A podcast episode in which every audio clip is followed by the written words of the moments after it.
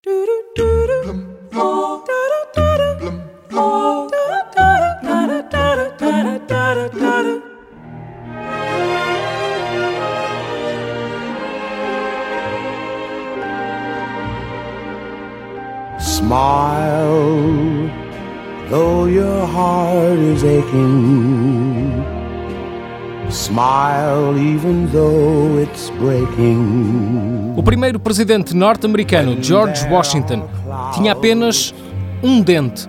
E é por essa razão que aparece sempre de boca fechada e ar solene em todas as representações da época. Smile and maybe tomorrow you'll see the sun come shining through if you